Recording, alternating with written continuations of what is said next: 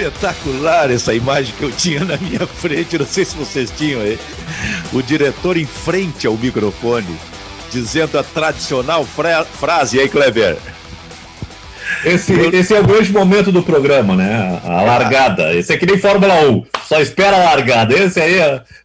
Cara, nós temos que fazer essa imagem, Júnior Maicá, circular.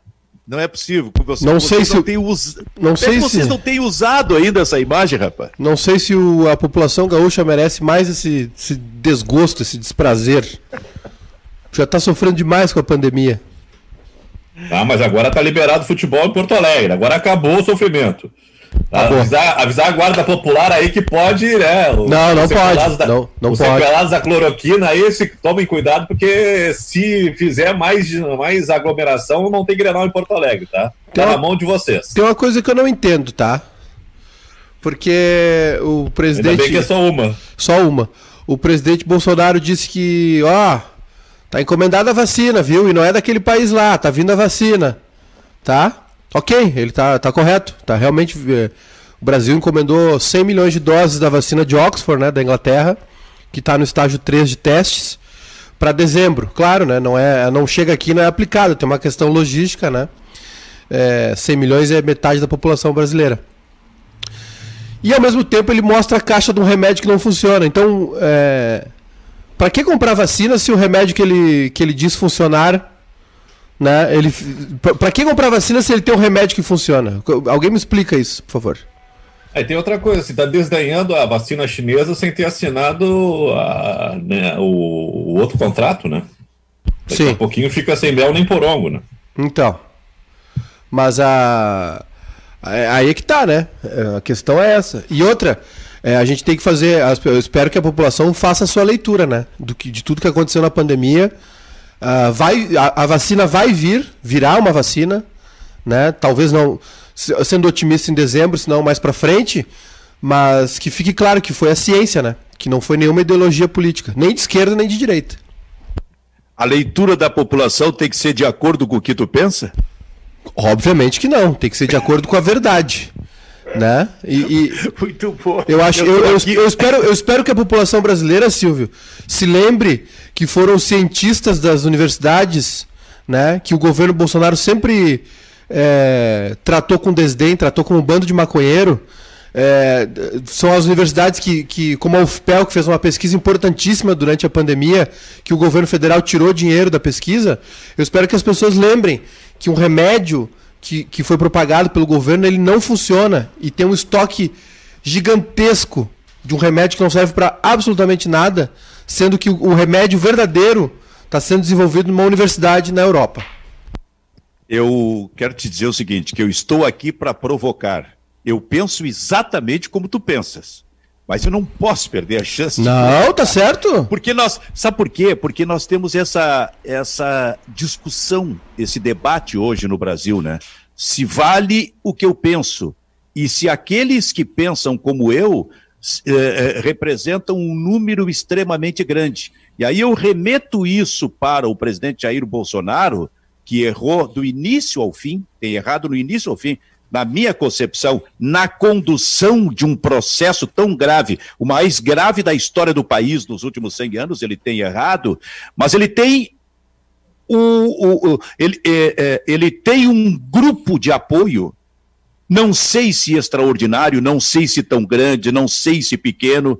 Sabe que esse tipo de avaliação eu gostaria de fazer. Ele está em Bagé hoje, tem muita gente com ele lá. Claro que isso não representa a cidade toda, mas ele está lá mostrando o, o, o vidrinho, né, o pacotinho lá da, da, da cloroquina, por exemplo fazendo, uh, segue fazendo uh, o seu comercial, digamos assim. Exato, é, essa é a palavra, senhor. Então, eu gostaria de saber o que que representa tudo isso, porque eu tô, eu, eu tô projetando a eleição de 2022. Sabe, Silvio, eu vou te dizer, é, o, o Bolsonaro, ele defende uma, um, uma, ele tem uma ideologia da qual eu sou contra. Eu, eu não tenho problema com as pessoas, é, com gente transgênera, uh, uh, homossexual, enfim. Não, não, não, não me preocupo com isso. É, aliás, posso falar aqui como exemplo de caso, né? Muito legal que, a, que, a, que, o, que Otami seja garoto propaganda da Natura né? Para que, quem como eu que não teve pai pode dizer abertamente é, é, é, é bom ter um pai de qualquer gênero do que não ter um pai, né? Posso afirmar isso categoricamente. O meu problema, Silvio, é que se o governo Bolsonaro, que é de extrema direita, fosse um governo é, que defendesse uh, suas ideias econômicas, enfim, que, que combate a corrupção, que aliás é foi uma grande falácia também, né? O governo Bolsonaro está minando a, a, a Operação Lava Jato. Tem, tem, o, governo Bolsonaro tem, tem. O Bolsonaro tem filhos corruptos, né? Tem esse gabinete do ódio, tem o Flávio Bolsonaro, tem a questão do Queiroz, que ele não explica. O meu problema, Silvio, não é com direita e esquerda. O Brasil teve bom, belíssimos oito, oito, oito anos de Fernando Henrique Cardoso, né, de PSDB, que também teve erro, também cometeu erros de corrupção, né, que também teve é, troca-troca, enfim, teve mensal, mensalinho para é, aprovar a reeleição. O meu problema não é esse, Silvio. E que, se e que se, Fernando Henrique Cardoso, e que se manifestava todos os dias nas redes sociais, agora de um, nos últimos 20 dias não tem aparecido. É. é curioso, no momento em que o José Serra é, é, de alguma forma é, é, flagrado e pode virar réu é, em função da Lava Jato, que está sendo contestada pelo governo federal, e no momento em que Geraldo Alckmin vira réu em função da Lava Jato. Aí desaparece o presidente. É. Quer dizer, é que os, os movimentos políticos que a gente faz no Brasil, nesses últimos tempos, eles são extremamente preocupantes. Eu, eu também, Silvio, quero um, ainda não chegou o governo que vai combater a corrupção no Brasil. Infelizmente, não foi o governo FHC, não foi o governo Lula, não foi o governo Dilma e não está sendo o governo Bolsonaro. Né? Possivelmente não será o próximo. É, a gente. É, todo mundo quer a mesma coisa. Né? É, é, só que o problema é que, é que, o Bolsonaro é uma pessoa extremamente preconceituosa, né? É, é uma pessoa extremamente rude, preconceituosa e que está fazendo um monte de negociata. O, o Ministério do Meio Ambiente, por exemplo, é uma vergonha o que está acontecendo na Amazônia, né? E isso eu não falo, eu não tenho interesse. O meu interesse é que o planeta Terra sobreviva e, e, e para as próximas gerações, entendeu? O meio ambiente, as pessoas acham que, que o meio ambiente não é uma coisa importante, é, tem, tem um desdém com, com a Greta Thunberg lá, que é aquela jovem ativista, as pessoas, por ignorância e por culpa de governos passados também, muito por culpa de governos passados que não investiram em educação, governo Dilma, governo Lula, governo FHC, que não melhorou o ensino do Brasil, as pessoas não entendem que o desmatamento da, da, da Amazônia é um, é, um, é um problema seríssimo para os próximos anos. Né? Que o planeta Terra já, já atingiu um ponto de, de degradação e que, e que, em certos pontos são irreversíveis. As, as calotas polares né? Então, a gente está vendo aí um derretimento da, da, da Antártida, da, do, do Ártico, né? Mas assim, a gente está discutindo com gente que defende que a Terra é plana, entende? Ou que mente descaradamente. Hoje tem um. O Twitter se manifestou dizendo que é, vai é, contra a decisão de suspender contas bolsonaristas, porque tem o direito de expressão que está sendo a liberdade de expressão do indivíduo que está sendo ferida, mas a, gente nós não estamos falando de liberdade de expressão, as pessoas têm o direito de expressar, o que as pessoas não têm o direito é de mentir. E o que está acontecendo hoje no Brasil é a propagação da mentira. E a, e a gente lamenta, a gente, eu lamento profundamente que as pessoas se aglomerem durante uma pandemia em Bagé para ver um presidente fazer um comercial de um remédio que não funciona. Isso é ignorância. E isso é culpa do governo do PT, culpa do governo PSDB, que não deu, não deu ensino para essa gente. Bom, uma das grandes questões está exatamente no preconceito, porque o discurso do preconceito eh, representa boa parte da sociedade. Um discurso que estava um tanto escondido, talvez pela falta de uma liderança que falasse o discurso do preconceito, e agora o discurso do preconceito está sendo usado a todo momento, e isso realmente é um tipo de preocupação muito grande que a gente também tem aí, exercitado, que a gente tem no país. Mas essa é a questão. Eu acho até que a partir de agora vai se trabalhar, pensando na, nas próximas eleições, inclusive a próxima aí no, no, eh, eh, no, no nos estados, eh, para prefeito e vereadores, mas também para 2022 isso vai se começar a pensar na, no perfil de seguidores, porque isso vai bater muito na internet. E há uma briga clara nesse momento eh, do youtuber Felipe Neto com eh, aliados, apoiadores do presidente Jair Bolsonaro. É uma guerra que está estabelecida. Youtuber tem cerca de 70 milhões de seguidores. 70 milhões de seguidores em todas as suas plataformas. Isto decide qualquer eleição eh, para presidente da República. Agora, o que tem que ser olhado sempre, isso vale para programas também, é o perfil deste seguidor, o perfil desta audiência é um perfil de 15 anos de idade, por exemplo, de seguidores, se for, esses não votam na próxima eleição. Mas se o perfil for majoritariamente de eh, jovens de 17, 18 anos de idade, se for majoritariamente, destes 70 milhões, 50 milhões tiverem cerca de 18 anos de idade, bom, estes todos votam na eleição em 2022. E, e Kleber, 50 milhões de seguidores eh, decidem uma eleição no país. Com certeza. Mas tem que ter uma mobilização muito grande, né? Porque cada vez a gente vê um desinteresse muito crescente, né? A respeito de participar da votação, né? Esse é um sentimento que veio uh, crescendo ao longo dos anos, pela insatisfação com os políticos, e deu no que deu, né? Então, eu não sei de que maneira se remobiliza né, é, é, esse grande público aí que está cada vez mais afastado, porque é na, na, na, conscientização, na mobilização que a coisa pode mudar, senão a gente vai ter uma sequência muito grande aí por muitos anos, né? E a, e a, e a continuidade do governo Bolsonaro, olha, é uma ameaça para um estrago muito maior do que já a gente está vendo. Sabe, Silvio? Por exemplo, oi, oi, Mike. É, a gente Em seguida vamos para os jogos, hein? Onde serão os jogos da próxima rodada aí? A gente vê que a situação é preocupante quando um youtuber é, é, é parte importante no processo é. eleitoral do Brasil. O Brasil, o Brasil não tem diálogo, não tem, não tem diálogo de, de cabeças pensantes dentro da política, né? É, é, uma balbu... é um programa do ratinho a nossa política.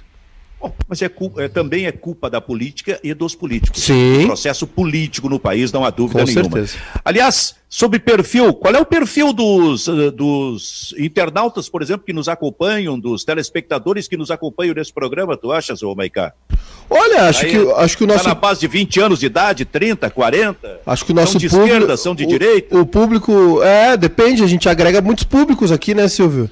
Pessoas que gostam do teu trabalho, do Kleber, pessoas que nos conhecem. Né? Acho que tem uma, uma mescla aí, pessoal que gosta do futebol. Gente que nos dá muito pau.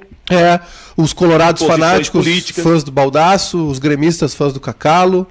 Uh, enfim. É politicamente. É, gente, é, eu acho assim, eu acho que está faltando diálogo, sabe, Silvio? Mas o diálogo tem que ser.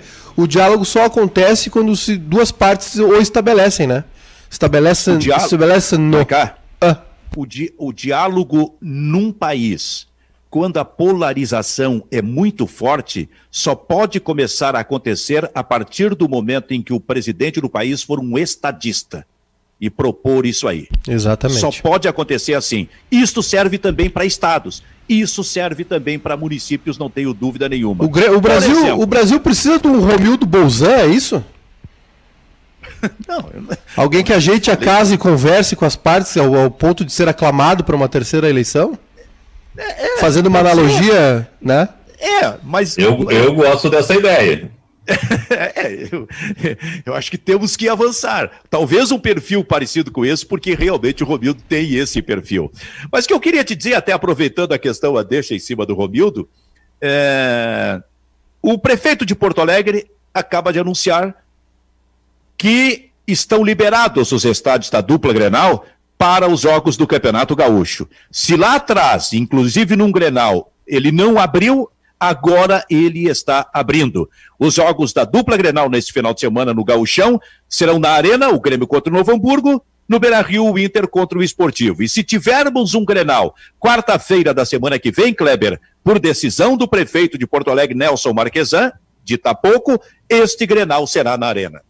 É, mas tem uma questão aí, os jogos estão liberados somente para esse final de semana, tem uma ressalva, e é uma questão de os clubes valerem o tamanho que tem, que joguem a favor, que conscientizem o torcedor, a população em geral, não façam como o Flamengo. O Flamengo virou as costas para a população, tratou dos seus interesses e empurrou goela abaixo, muito antes do tempo e sem necessidade, um campeonato carioca, porque o Flamengo dá as cartas no futebol brasileiro e as autoridades, inclusive a CBF, batem palma para ele. Aqui não, aqui tem que ter uma construção. Eu acho que o Luciano Oxman tem um papel fundamental nessa negociação. A gente sabe, todo mundo sabe que o futebol não é a prioridade, mas o, o futebol é um segmento da economia, movimenta muita gente. A gente está vendo no interior uh, jogadores da divisão de acesso trabalhando na construção civil e tirando vaga de, de trabalho de outros, uh, outras pessoas que precisam do sustento. Então, o futebol mexe de uma maneira geral com a, com a sociedade. Eu acho muito importante, nesse momento, federação, prefeitura, governo, estado, Grêmio, internacional,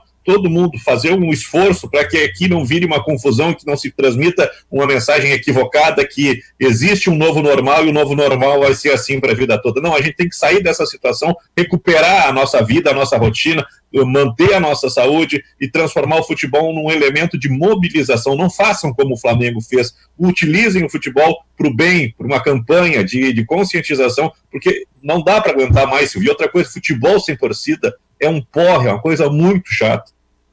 É. A propósito, o, o Maicá, Porto Alegre, nesses últimos dias, de 15 dias para cá, mudou muito para melhor para que o prefeito decidisse, eh, tomasse uma decisão em relação à situação de 10, 15 dias atrás, não? Não, não teve melhora, não. É uma, uma redução de 3%, senhor. É. Teve, teve uma leve, leve desaceleração, nada que justifique, né? Uh, uh, uh, como é que não avançou tanto, na, não avançou nada, tanto quanto. É, na, nada nada que, que, que vá contra o isolamento social, nada que nos permita voltar ao normal, né? É uma leve desaceleração. Tá, mas, mas, mas onde é que o Marquesan errou? Lá atrás ou está errando agora, quando ele libera os estádios? Olha, Silvio, eu vou te dizer, eu, eu acho assim, ó, é, em vários locais do mundo a gente. Primeiro, assim, tem, tem uma, uma notícia ruim, né? Que o, é, países europeus que enfrentaram aquela, aquela onda terrível de, de Covid, né? Mais, mais no começo do ano, Itália, Espanha, França, é, Inglaterra estão tendo uma segunda onda de contágio agora. Os números estão, voltaram a crescer na Itália, então é algo que não está estabelecido ainda, mesmo com fronteiras fechadas, enfim. É algo que não está bem definido. É, eu acho que o futebol, tu sabe a minha opinião, Silvio, eu acho que não, não era hora, tá? Mas que o futebol tem condições, tá? De propor e, e, e o, a, o, retorno e, e, a volta das competições de uma maneira mais clara né, uh, tem condições financeiras para tratar aquilo como uma exceção.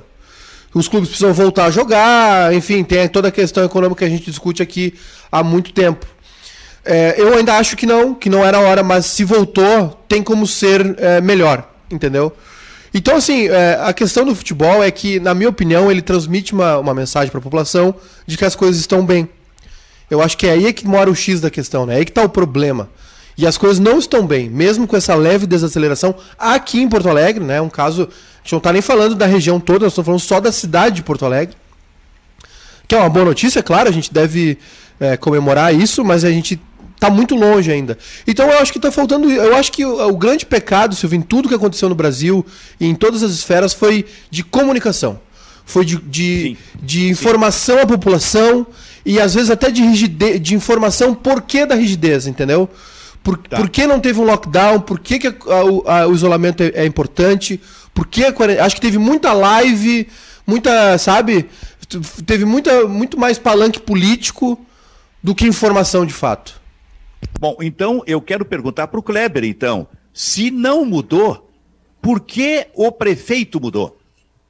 Onde é que ele errou? Lá atrás, ou, há 15 dias atrás, quando proibiu os jogos em Porto Alegre, ou agora, nesse momento, ele está errando, Kleber? Eu acho que errou duas vezes, Silvio. Acho que se ele não fosse tão dono da verdade e aí liberasse os treinos coletivos dentro das bolhas criadas pelo São José, pelo Grêmio e pelo Internacional, ele ganharia tempo na negociação para a sequência. Né? Aí tentou, não, aqui não, aqui não, eu que controlo. Eu acho que faltou tato nessa negociação inicial e foi incoerente quando ele liberou os treinos e não liberou os jogos. E agora, se tu faz uma decisão técnica, tu observa os números, e os números não apresentam uma mudança de panorama, pode ter diminuído um pouquinho, né, aumentado um pouquinho, mas tem que ver também que houve um aumento de leitos né, de UTI. Essa, essa é uma mobilização muito forte que o governo está fazendo, está implantando uh, leitos em Camacuã, em Guaíba, em Charqueadas, está né, Novo Hamburgo, está né, tá dando mais condições para os hospitais receber e esvaziar um pouco Porto Alegre, né, não, não nem tudo para Porto Alegre.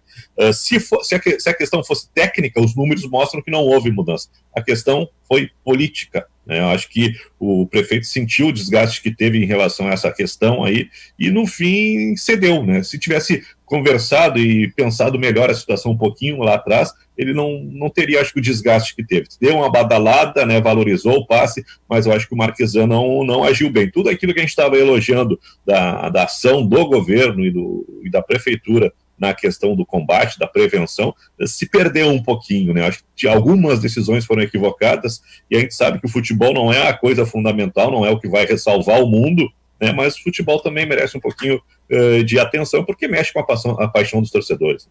Esse é o maior problema para qualquer autoridade política do país. Como resistir à pressão de determinados segmentos da sociedade? Como resistir a esta pressão?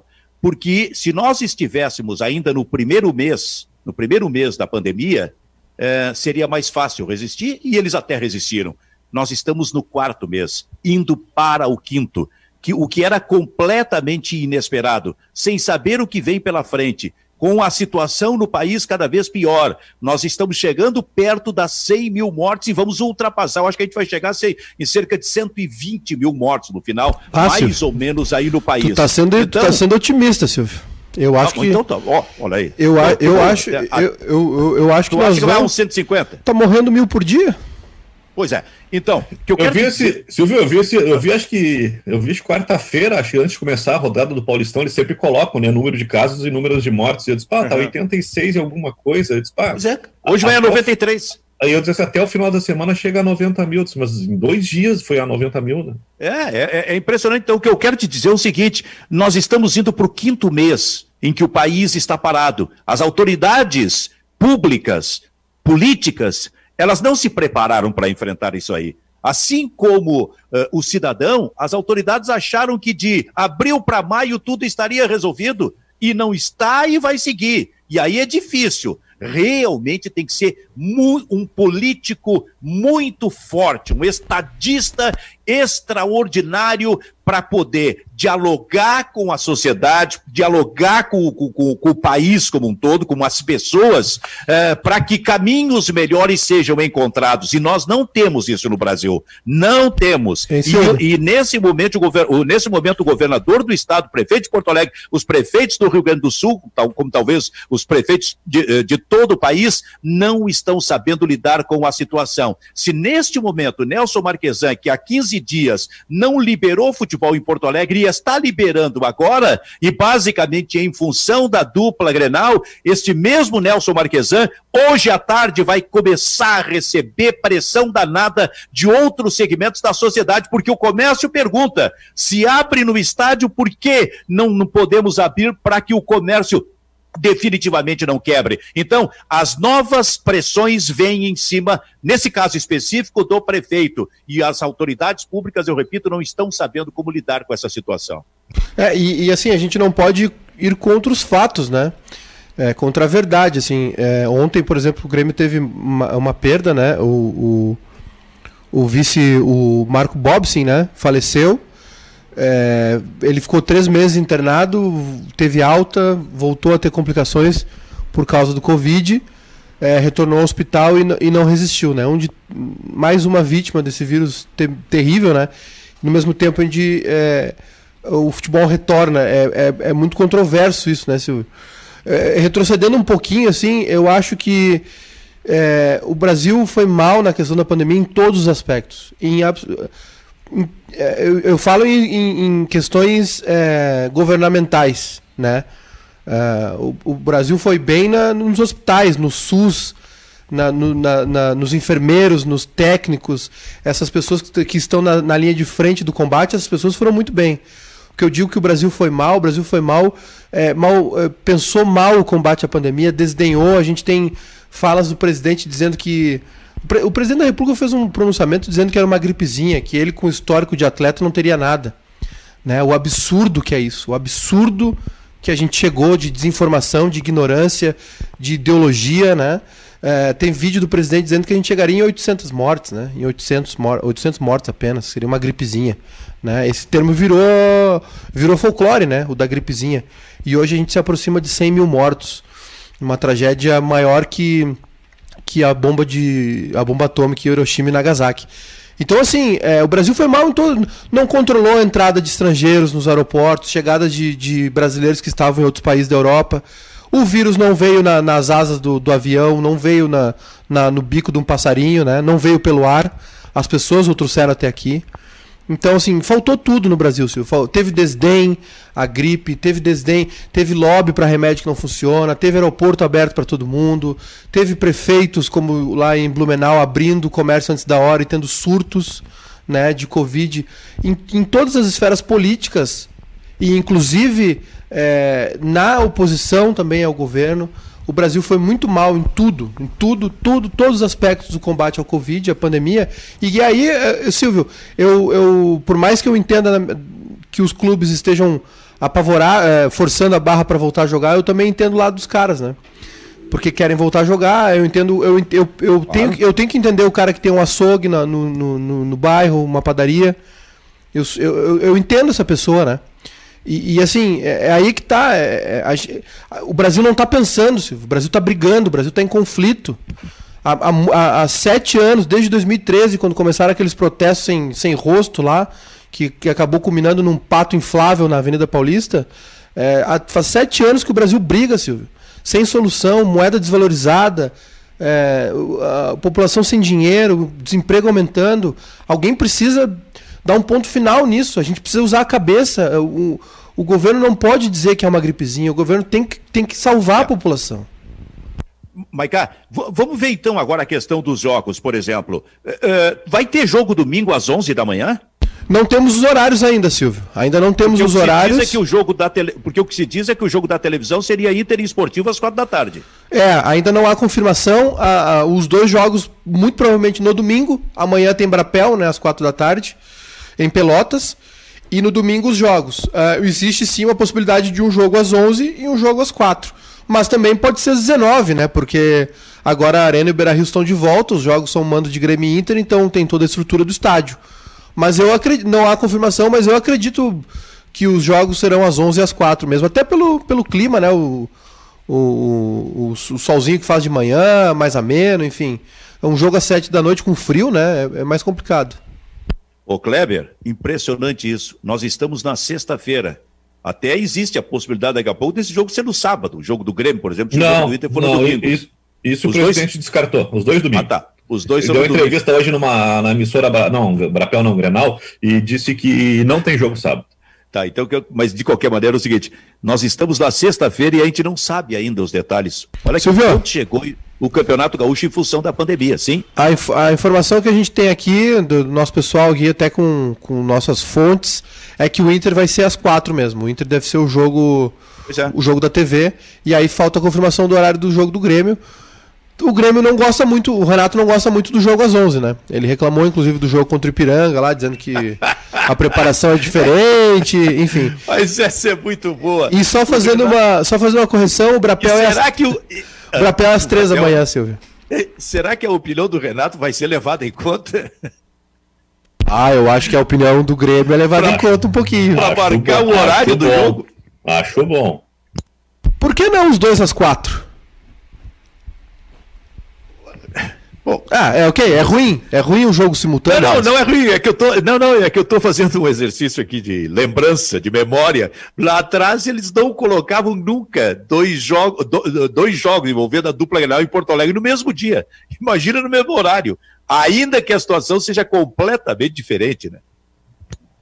É completamente diferente, né? E também pro pessoal Isso assistir, é né? Acho que não. É, a minha é, ideia é meio estapafúrdia mesmo de colocar os dois jogos às quatro. É, tá mas, tá é, mas eu sei, às 11 é um bom horário, mas o Grêmio não gosta muito, né? Os, os clubes não pois gostam é. muito dos jogos às 11. Por isso que eu perguntei, será que eles vão levar em conta aí a federação, a, a opinião do Renato Portaluppi? Bom, vamos lá, vamos em frente. Esse é o Bairrista FC, parceria Grupo Bairrista e RDC TV. Sabe, Kleber Grabowska, o esportivo é o adversário do internacional. O esportivo teve dois grandes momentos da história jogando contra a dupla Grenal. O 2 a 1 no Internacional pelo Campeonato Gaúcho em 1973, na estreia do Falcão, vitória do Esportivo, e o 5 a 2 do Esportivo contra o Grêmio no Estádio da Montanha em 1971 pelo Campeonato Gaúcho. Lembra destes dois episódios, Kleber? Vou botar mais um. Esportivo é. também na, no jogo da neve, né? Ah, sim, sim. Aí tem, aí tem um aspecto climático. E, e, e tem, 79. E esses, esses dois times do esportivo, eles trazem aí uh, um momento do futebol gaúcho muito interessante, porque Bento e Caxias eram cidades muito rivais, né? Tem aquela rivalidade da Serra, e eram cidades que tentavam assumir o protagonismo da região. E existia uma, uma rivalidade, uma disputa que não era só no futebol, era na, na, no tamanho da cidade, na economia, no desenvolvimento.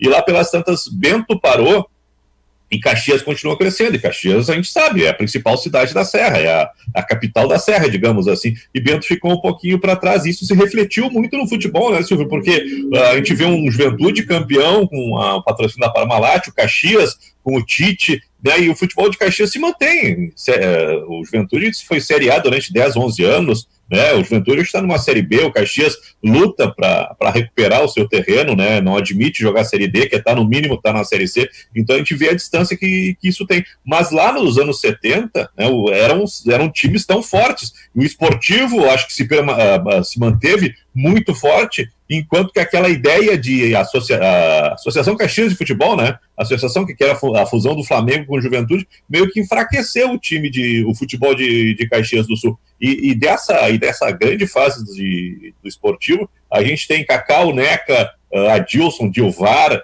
uh, Enio Andrade como treinador, né, e acho que o eu acho, serviu, eu, serviu eu acho como vitrine para muita gente. Eu acho que o Enio era, era o técnico nos dois jogos, hein? É possível, é possível. Na estreia do Falcão e no 5 a 2 Ô, Maicá, dá para imaginar que o Grêmio já levou 5 a 2 do esportivo no Campeonato Gaúcho? É, dá, dá sim. No passado, né? Impressionante. Como assim? Como assim, Maicá? Ué, dá para imaginar, tu, dá, dá para acreditar. Tu reage, tu, tu reage com uma naturalidade impressionante. Ah, porque o futebol tem dessas, né? O futebol acontece. Silvio, esse 5x2 é mais ou menos Juventude 4 Inter 0? Como, Olha, é que tu desenha, eu... como é que tu desenha essas ah, duas goleadas que pra mim são posso, acho que sim. Posso me meter? Eu, eu, acho que sim. Pode. É que o Juventude foi no mata-mata, né? Foi uma pancada muito forte, né? A, a um jogo mais importante. A e a, e competição, a competição é. era outra, que era a Copa do Brasil, né? Mas, de qualquer maneira, guardada todas as, as proporções, as circunstâncias, esse, a repercussão de um e de outro foi muito forte. Eu lembro muito desse jogo em 71. O esportivo tinha um time fortíssimo, cara. O esportivo tinha, um, tinha o Laírton, centroavante, que, se não me engano, nesse jogo de 5 a 2 fez quatro gols. Quatro! Tinha o Neca no meio-campo, o esportivo neste time aí. Neca, que foi grande jogador do Grêmio mais adiante, chegando inclusive lá em 76 à seleção brasileira. Então era forte esse esportivo, que acho que era também do Enio Andrade, como em 73, e que aplicou essa goleada no Grêmio. Agora, tenta imaginar o seguinte, assim, ó, o que tinha basicamente para a dupla Grenal em 71, eh, início de, eh, no início dos anos 70, era o Campeonato Gaúcho e o Campeonato Brasileiro. Não tinha mais nada. Não tinha Libertadores da América. É, não existia, a Taça Brasil tinha ter, eh, terminado, não existia ainda a Copa, a Copa do Brasil. Quer dizer, também ali, Kleber, o Campeonato Gaúcho, mesmo que já existisse o brasileiro, estava ainda muito forte.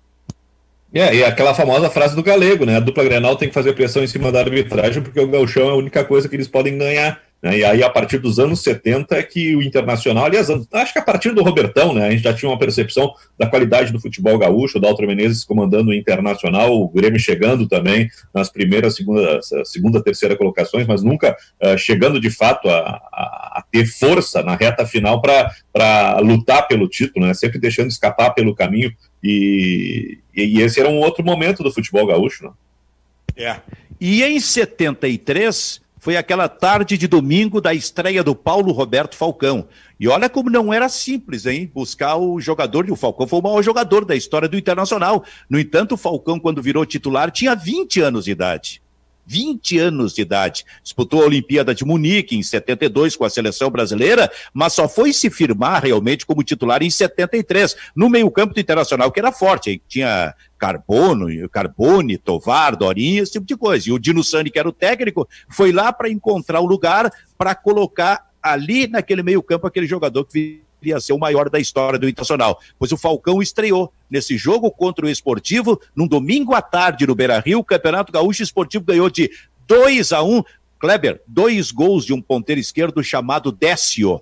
Talvez tenha feito ali a maior atuação da vida dele, que era o ponta do time do Esportivo. Silvio, olha aqui que eu achei, ó. Uh, ficha técnica do Esportivo e 5 Grêmio 2 em 71. Edgar, Adair, José, Ademir e Marcos, Paulo Araújo, Neca e Gonha, Laírton, Mariotti e Décio. Isso 71. 71. É. O Grêmio Jair, uh, Ivo Wortmann de lateral, pode ser? é, pode é. ser, tá, tá, tá, improvisado. Arierci, não, Di, o Di era o lateral.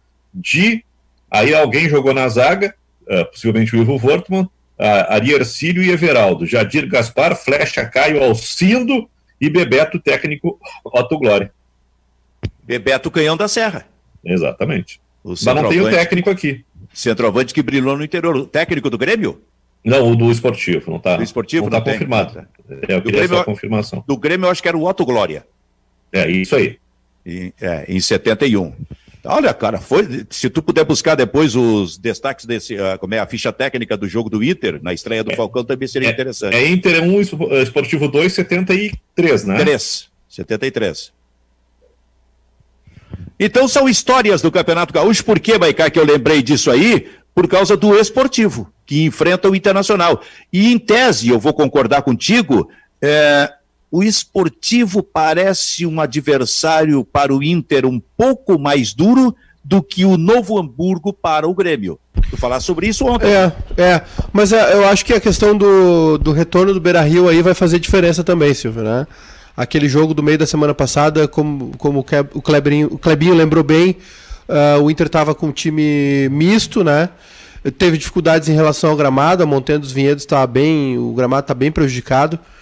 Então acho que é, é, um desafio, né? Um desafio muito grande. Mas é o trabalho do esportivo é muito, muito. O trabalho do Carlos Moraes aí, técnico que subiu o esportivo ano passado, ano centenário, né? Ficou com o vice da divisão de acesso, perdeu para o Ipiranga.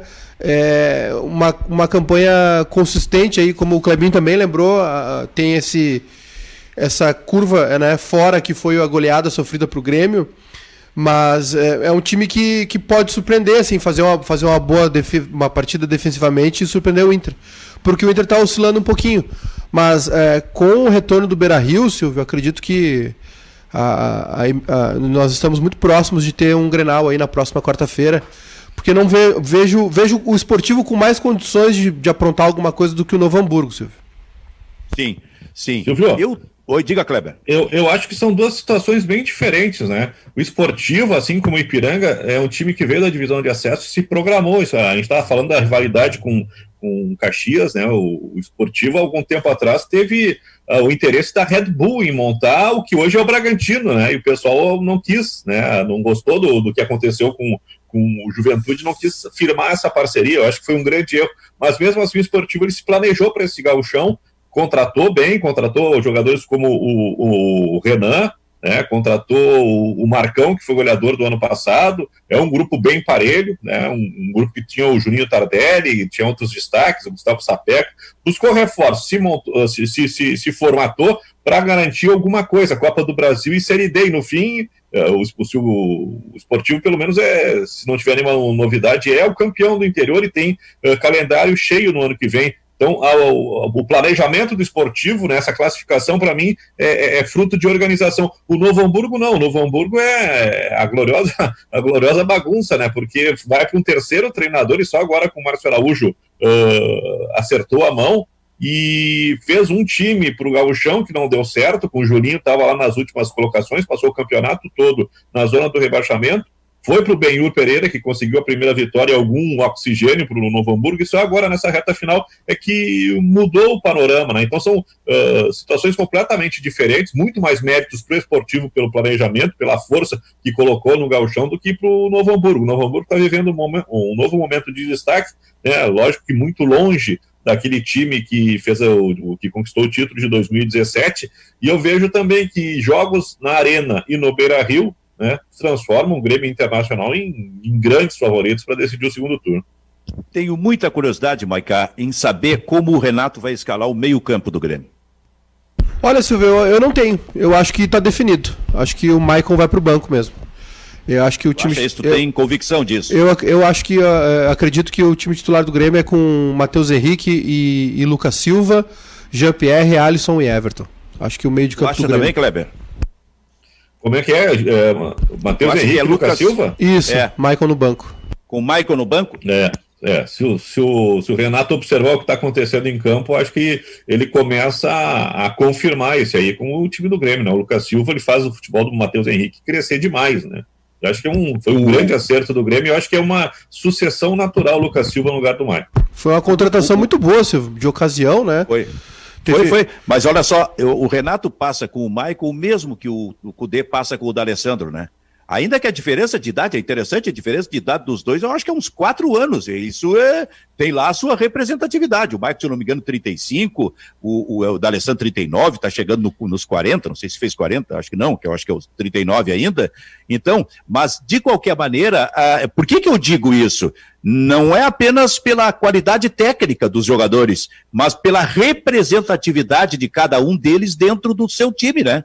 O Maicon é um, é, um, é um líder desse time do Grêmio. Quando joga, muitas vezes é capitão. A mesma coisa acontecendo com o D'Alessandro no Internacional. Fosse apenas um jogador eh, de habilidade técnica, é verdade, mas com problemas eh, físicos, eh, o, o, técnico teria condição de administrar melhor isso, isso aí. Então, mas sendo o Michael e sendo o D'Alessandro, olha, além de colocar, de, de, ter que ter a coragem, digamos assim, de colocar na reserva, é preciso sempre, me parece, uma conversa do técnico com o jogador. É. E assim, Silvio, é, eu, eu, o Michael sempre foi um cara que se colocou à disposição do grupo, né? Naquela, naquele ano de 2017, quando o Arthur surge, é, e aí o, o, Arthur entra no time quando o Maicon se lesiona, e aí depois começa aquele questionamento, ó, oh, o Maicon tá voltando, como é que vai ser? O Maicon mesmo se antecipou dizendo, ó, oh, o Arthur é o titular, tô, tá bem, tô voltando. Teve alguma coisa nesse bem? sentido. Boa né? tarde. Não que ele precise dizer também.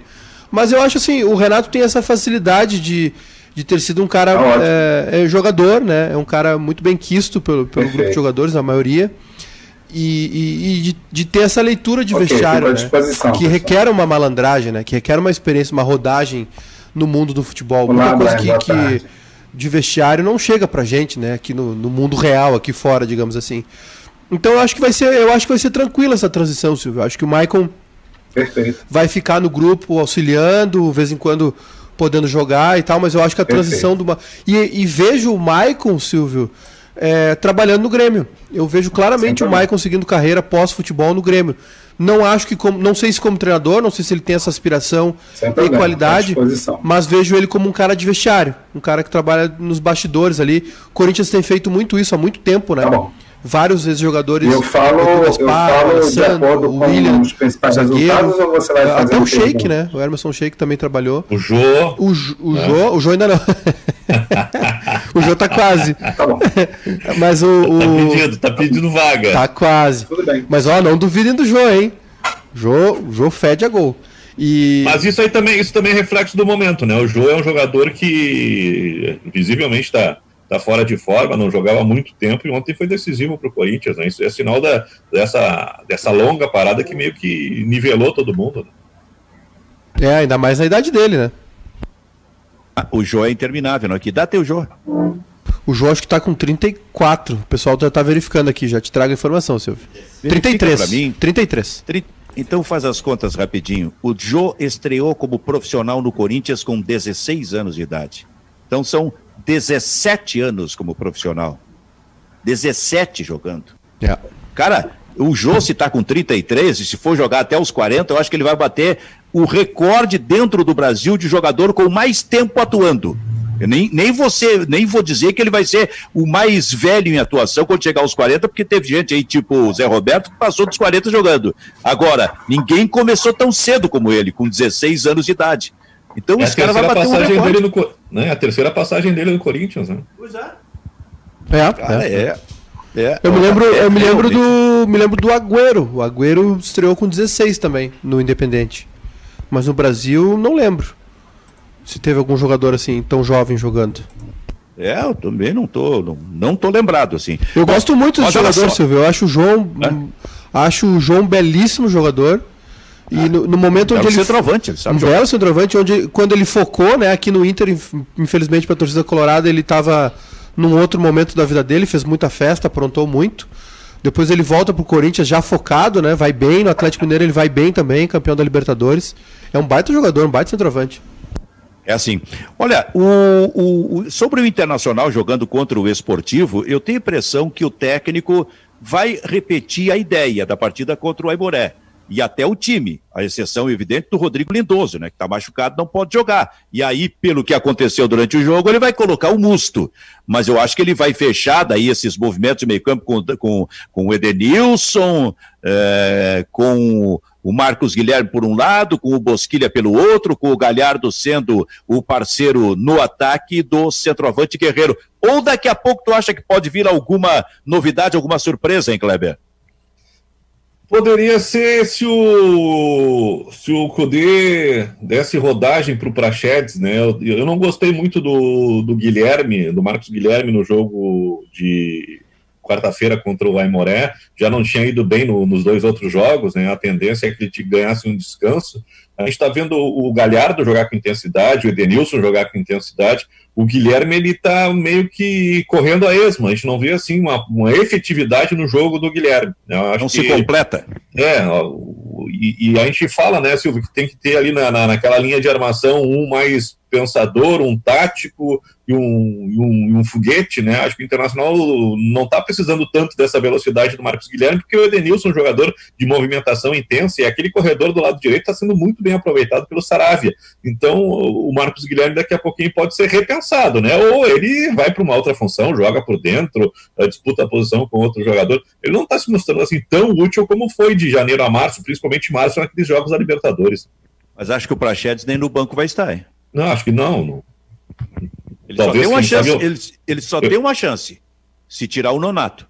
É, o Nonato ou o Patrick são jogadores, mas se vai mexer no Patrick, tu, tu, tu mexe demais no, no lado, né? É, o Patrick ele não vai tirar. Bom, mas são assim, ó, curiosidades em função de uma decisão que já está tomada. O Grêmio joga contra o time do Novo Hamburgo nas semifinais desse segundo turno do Gauchão na Arena, enquanto o Internacional, e aí o horário do jogo do Internacional já está definido, contra o Esportivo no Beira Rio no domingo às quatro da tarde. Ô Silvio, é... O, o, o, estilo de jogo do Cudê, o, o, esquema de jogo dele exige muito do cérebro do jogador, né? Exige uma inteligência Uh, além além da, da habilidade com, a, com os pés, com a bola, né? Rapidez de raciocínio. É, exige um principalmente desses jogadores, né? Do, dos dois jogadores é, que completam aí o meio-campo uh, por dentro, né? Que hoje são Bosquilha e Marcos Guilherme. Exige muito deles isso, né? Um comprometimento tático, uma inteligência para entender os movimentos do time. Acho que o Marcos Guilherme ainda não, não se encaixou, né? O Edenilson poderia fazer muito bem essa função, mas aí a gente falta volta. Alguém ali. Falta alguém no meio, como a gente lembrou bem aqui, né? O Edenilson é o, é o cara que mais. É, para mim é o melhor jogador do Inter, né? O cara que mais entendeu essa proposta de jogo aí do, do Eduardo Cudê.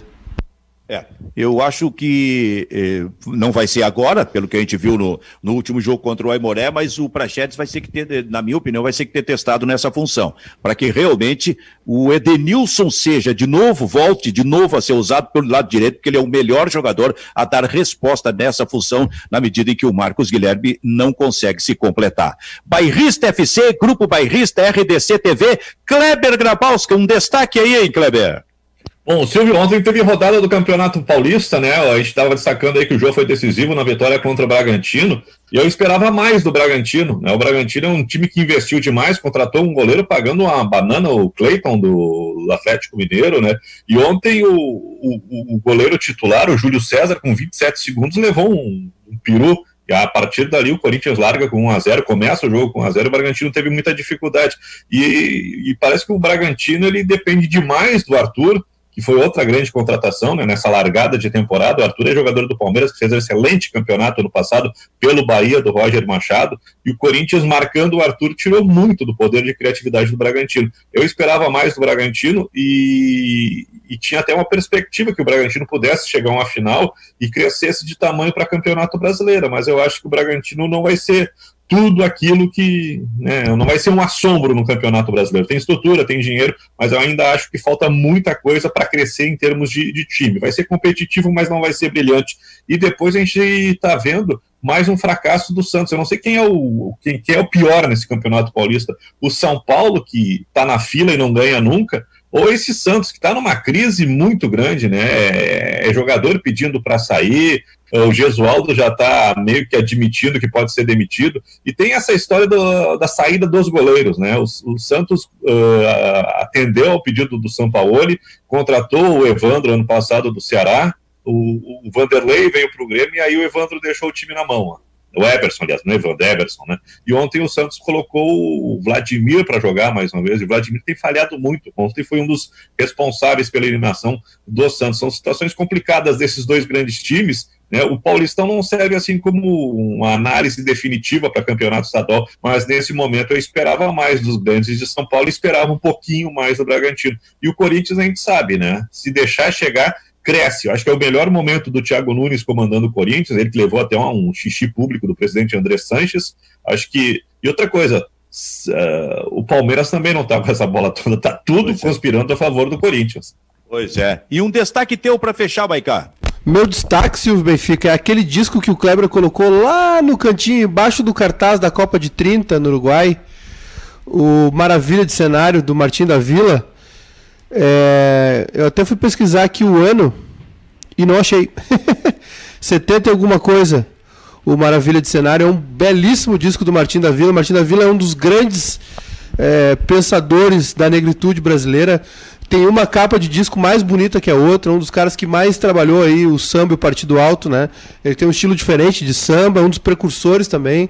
O Martinho é de uma época já antes, né, dessa turma toda, década de 60. E só queria dizer uma coisa, se o Kleber. Esse, é, esse, esse, é o disco que tem aquarela brasileira. Né? Tem aquarela brasileira, Silas de Oliveira, para muita gente o maior samba de todos os tempos. E só as capas do Martinho já vale, né? A maioria delas do Elifas Andreato. E qual, eu também tenho esse disco, Clebinho. E qualquer coisa, se a gente se apertar, dei uma pesquisada aqui no mercado né, da internet, 140 dólares a gente vende esse disco aí. Muito bem. Olha aí, ó. O, o ó, atenção, Silvio, Silvio, Silvio, desculpa, desculpa. Oi. Confirmado o Grêmio domingo, 19 horas. Ah, 19. É. Os jogos são à tarde. Muito bem. E o Martinho da Vila explodiu no Brasil em 1969 com o Pequeno Burguês ali apareceu definitivamente, explodiu eh, o Martinho da Vila. Muito bem, então o Inter às quatro contra o Esportivo do Beira Rio, o Grêmio às sete contra o Novo Burgo na Arena, os jogos deste final de semana, deste domingo, pelo Campeonato Gaúcho. Bairrista FC fica por aqui, voltamos segunda, tchau, tchau.